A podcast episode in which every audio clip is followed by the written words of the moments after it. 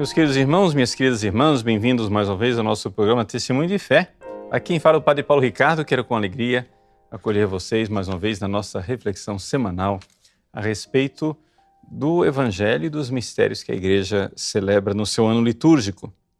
Então, nós já estamos aí no terceiro domingo do Advento, que é um domingo em que a Igreja pode usar os paramentos róseos, o paramento cor-de-rosa, é o domingo Gaudete, o domingo da alegria.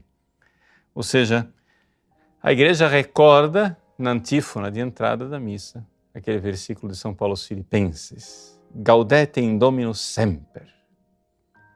E por que é que é um domingo da alegria? Bom, a alegria do advento, ela acontece porque porque Deus se aproxima.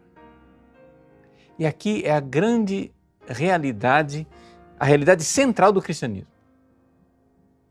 O nascimento de Jesus não é o nascimento de um ser humano, ponto.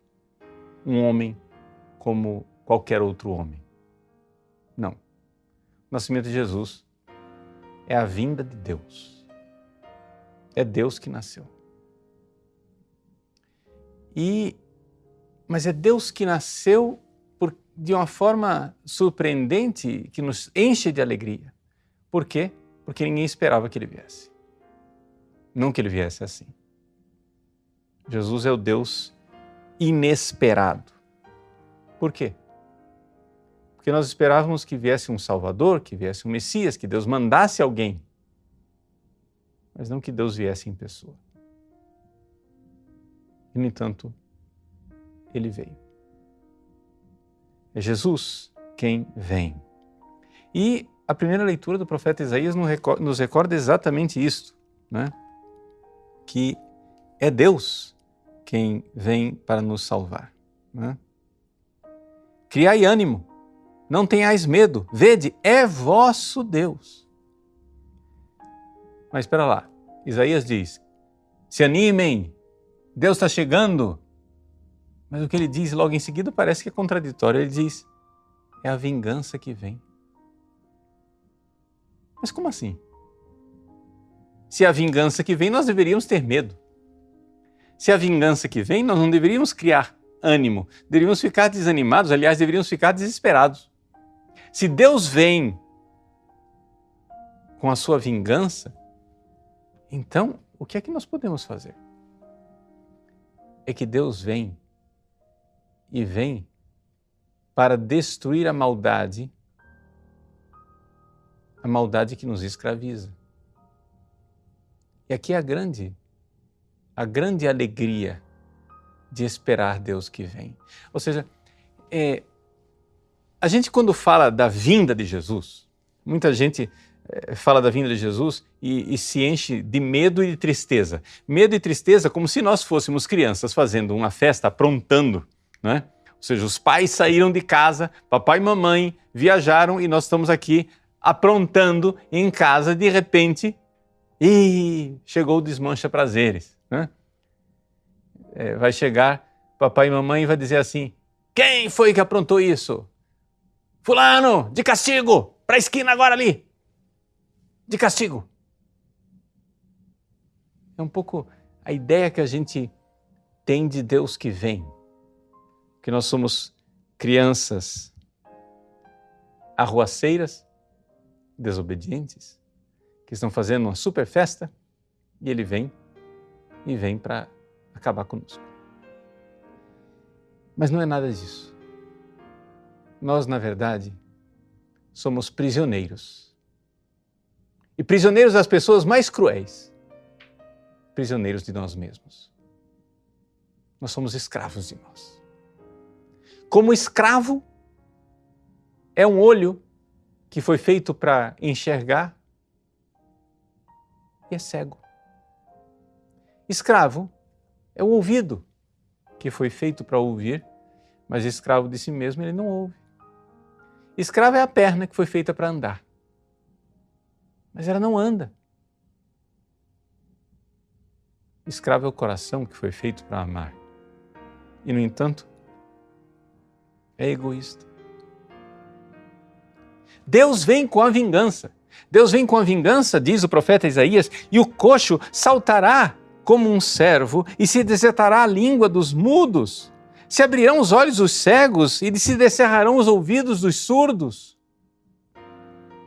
Sim, vem a vingança, porque vem para nos libertar, vem para libertar o nosso coração escravo do seu egoísmo. Deus vem para matar o egoísta em nós e nos libertar de nós mesmos.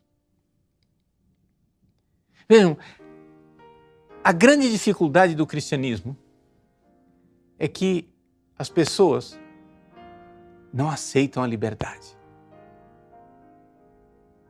O cristianismo, a Santa Igreja Católica, ela prega a liberdade.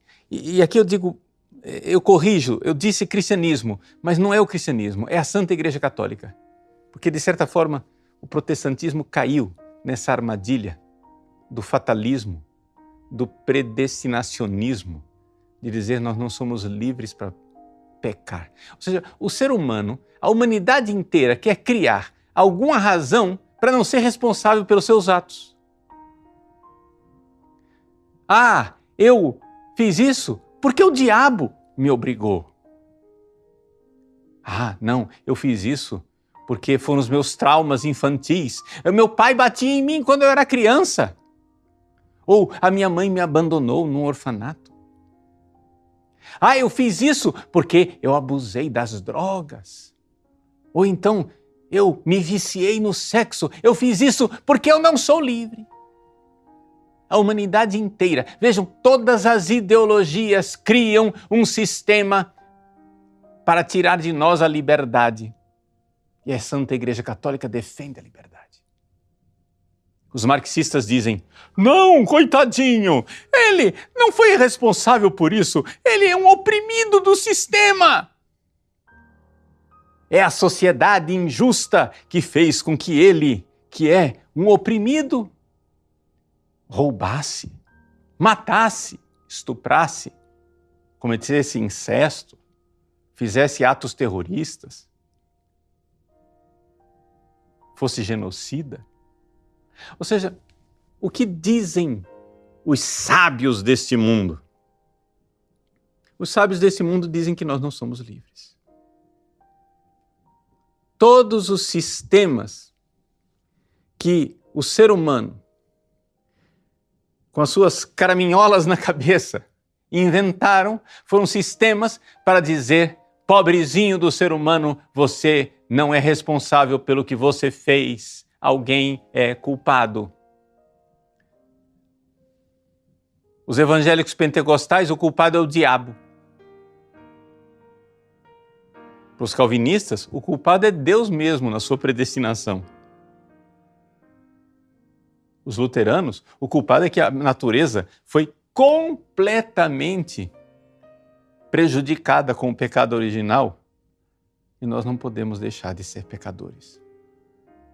E então assim a humanidade vive acorrentada, mas acorrentada por correntes que nós próprios criamos. Nós mesmos criamos as desculpas, as muletas. Nós temos pernas que poderiam andar, mas nós criamos as muletas para não andar. Nós somos livres.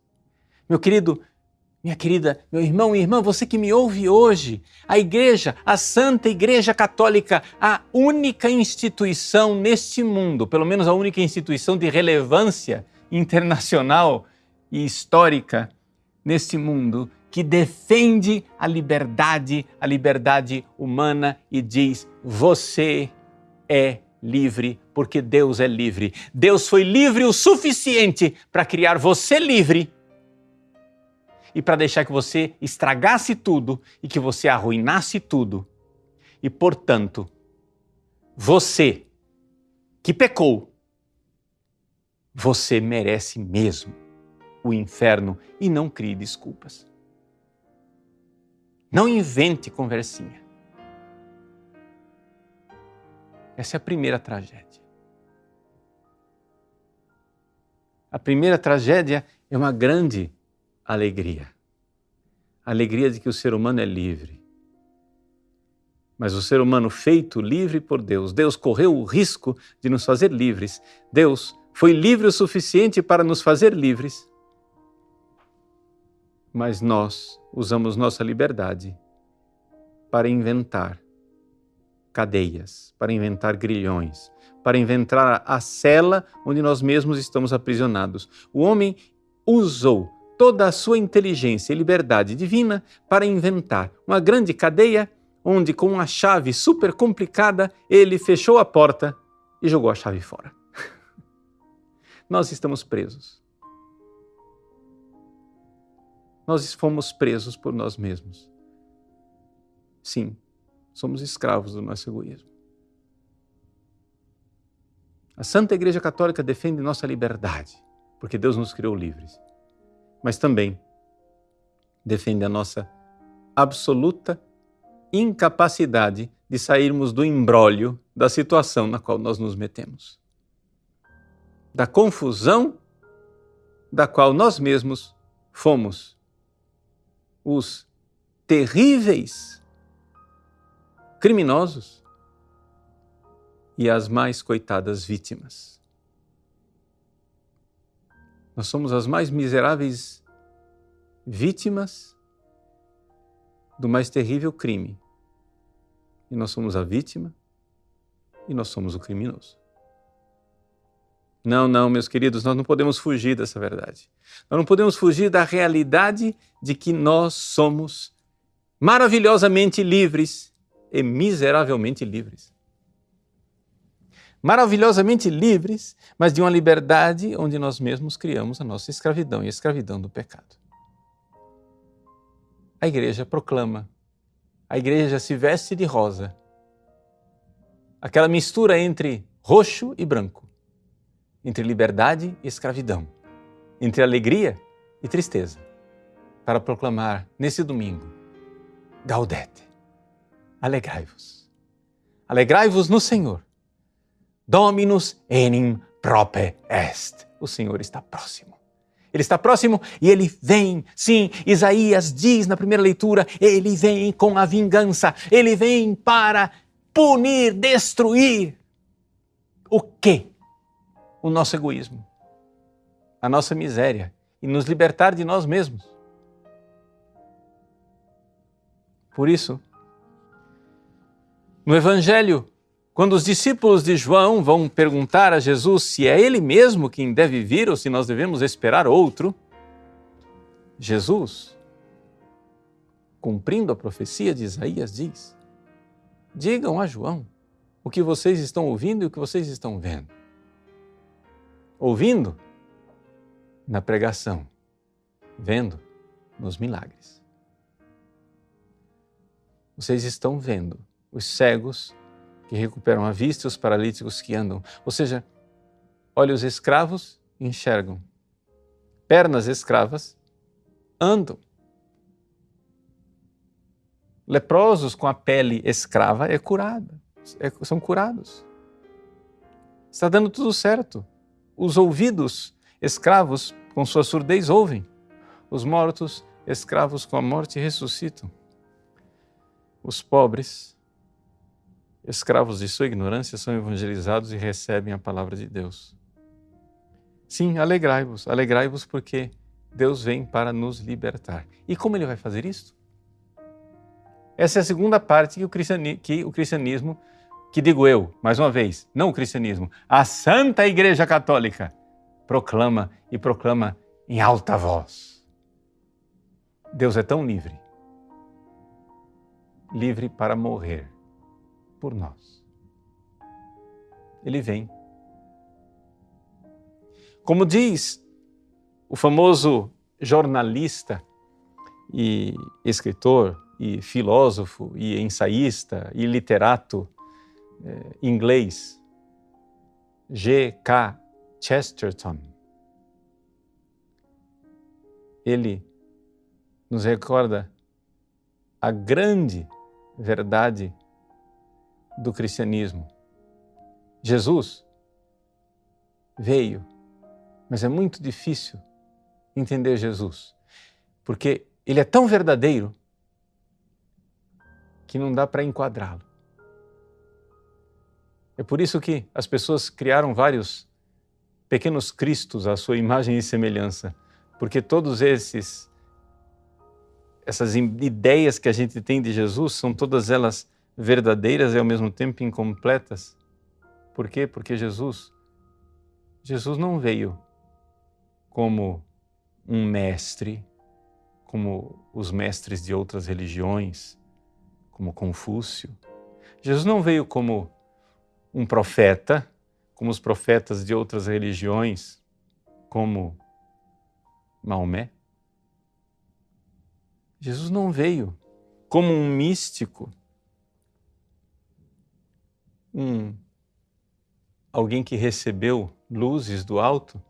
Não. Jesus veio a esse mundo com uma missão. Com a missão de morrer. Eis a verdade católica.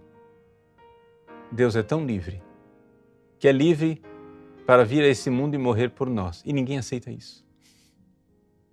Vejam, o mundo inteiro, o mundo inteiro se rebela e esperneia porque não aceita duas liberdades. A primeira, eu já falei, a liberdade do homem. Não aceitam a liberdade de que nós somos livres para pecar e somos plenamente responsáveis de nossa desgraça. E o segundo, não aceitam a liberdade de que Deus é livre para morrer. A liberdade do homem e a liberdade de Deus. Todo mundo aceita Jesus, mas Jesus tem que ser um iluminado, um profeta, um guia, um mestre, alguma coisa. Mas não não aceitam que Jesus seja Deus. E que Deus seja livre para vir nascer de uma virgem em Belém, que Deus seja livre para morrer e morrer por nós. E no entanto é isso mesmo. Vejam, Jesus é Deus. Quando no evangelho desse domingo, São João manda os seus discípulos perguntarem se Jesus é aquele que deve vir ou nós devemos esperar um outro. São Tomás de Aquino, comentando essa passagem do Evangelho, no seu comentário a São Mateus, ele diz assim: é, algumas pessoas acusam São João Batista, dizendo que João Batista duvida que Jesus seja de fato o Messias enviado por Deus. Mas Tomás de Aquino diz assim: isso não é possível, porque duvidar que Jesus seja o enviado de Deus e Deus que se fez homem é apostasia, é negar a própria fé. E São João Batista é santo, ele não podia cometer o pecado de apostasia. São João Batista sabia perfeitamente quem era Jesus. Então por que ele pergunta? Bom, ele pergunta porque São João Batista, neste momento, nos recorda o evangelista São Lucas, nesse momento São João Batista estava na cadeia, estava na prisão, e os seus discípulos que seguiam São João Batista naquele, até então precisavam agora ser conduzidos até Jesus. João Batista já tinha dito isso. Eis o Cordeiro de Deus que tira o pecado do mundo. Ele já tinha apontado para Jesus pessoalmente. Mas nem todos seguiram. Mas agora que ele estava preso, João Batista envia os seus discípulos pedagogicamente para que eles vão lá e enxerguem com seus próprios olhos e ouçam com seus próprios ouvidos a pregação de Jesus e, por isso, comecem a seguir Jesus. E aí, Jesus, no evangelho de hoje, né, quando os discípulos de João Batista vão lá levar a mensagem de volta para João Batista, Jesus elogia São João Batista e diz que ele está cumprindo a profecia de Malaquias. Malaquia, Malaquia quer dizer o mensageiro de Deus, é um profeta cujo nome nós não sabemos quem é. O profeta Malaquias, nós não sabemos qual é o nome dele, porque Malaquias não é nome. Malaquias é título. É o mensageiro de Deus, ou seja, o anjo de Deus. Malach é o, é o anjo, é o mensageiro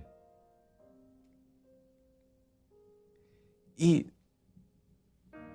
o nosso grande doutor Santo Tomás de Aquino diz assim: o profeta Malaquias é? Aqui, ele usa essas palavras que são o próprio nome dele, né? É, é ele diz: Eis que envio o meu mensageiro à tua frente. Ou seja, eis que eu envio o meu anjo à tua frente. Por que é que São João Batista é chamado de anjo? Se pergunta Tomás de Aquino. São João Batista é chamado de anjo e não de profeta. Porque ele é mais do que profeta. Jesus diz: é mais do que um profeta. Sabe por quê? Porque o profeta fala de Deus sem tê-lo visto. O anjo vê Deus face a face e fala de Deus. João Batista viu Deus vendo Jesus. Por isso, João Batista é mais do que os profetas do Antigo Testamento. Os profetas do Antigo Testamento eram mensageiros de alguém que eles não viam. João Batista é mensageiro de alguém que ele vê. Ele viu Jesus. Ele apontou para Jesus. Ele viu Deus. E Deus é este homem, Jesus Cristo. Por isso, João Batista é anjo. Não por natureza, porque é um ser humano, mas por título e por missão, porque, como os anjos, ele enxerga Deus e fala de Deus. Eis que envio o meu anjo à tua frente. Ele vai preparar o teu caminho diante de ti. Meus irmãos, minhas irmãs, estamos vivendo o domingo da alegria. Uma alegria dramática. Chesterton, que eu citei no início dessa, no início, no meio dessa pregação, ele dizia assim: o cristianismo ele consegue unir duas coisas bastante disparatadas. Ele consegue unir o drama com alegria. Nós, cristãos, temos a inteligência de ver as, a piada nas coisas. Então, todo cristão é meio sanguíneo e bem-humorado, porque com inteligência tem uma concepção alegre do mundo. Mas todo cristão é melancólico e dramático porque com o coração vê o drama no qual nós vivemos. Nós somos uma aparente contradição, alegria e drama. Como o rosa é o drama do roxo e a alegria do branco. Meus irmãos, nesse domingo da alegria, Deus nos chama a ter a grande alegria de saber que somos livres, porque assim Ele nos criou. Mas o drama de saber que somos livres e nós nos aprisionamos com o nosso pecado. Nesse domingo da alegria, nós temos a alegria de saber que Deus é livre e Ele veio. Grande alegria! Anuncio-vos uma grande alegria de ir ao anjo na noite de Natal. Mas também o drama de saber que Ele vem e vem com a missão para morrer morrer no nosso lugar. Deus é tão livre que Ele é livre para morrer, por amor a nós, e nos resgatar dos grilhões e da escravidão que nós mesmos criamos. Meus irmãos, grande alegria, é Ele que vem. O Senhor está próximo. O Natal está próximo, mas Ele só estará próximo de nós se nós nos prepararmos adequadamente. Então vamos lá, estamos na reta final Falta pouco mais de uma semana. Vá se confessar. Se confesse para o Natal. Se livre dessas correntes que você mesmo inventou na sua cabeça, dizendo que você não é livre para se livrar dos seus pecados. É claro que você não é livre no sentido que você não tem poder de se livrar dos seus pecados, mas você é livre no sentido que você tem o poder de pedir ao Salvador que livre você dos seus pecados. E no confessionário, ele derramará mais uma vez o seu sangue e aplicará os méritos de sua paixão. E você receberá o perdão para finalmente celebrar o Natal. O Natal então será feliz, mais do que alegre, porque a liberdade do homem, restaurada pela liberdade do Deus que morreu por nós, nos prepara para a liberdade do amor que nós iremos cantar no céu. Deus abençoe você. Em nome do Pai, e do Filho e do Espírito Santo. Amém.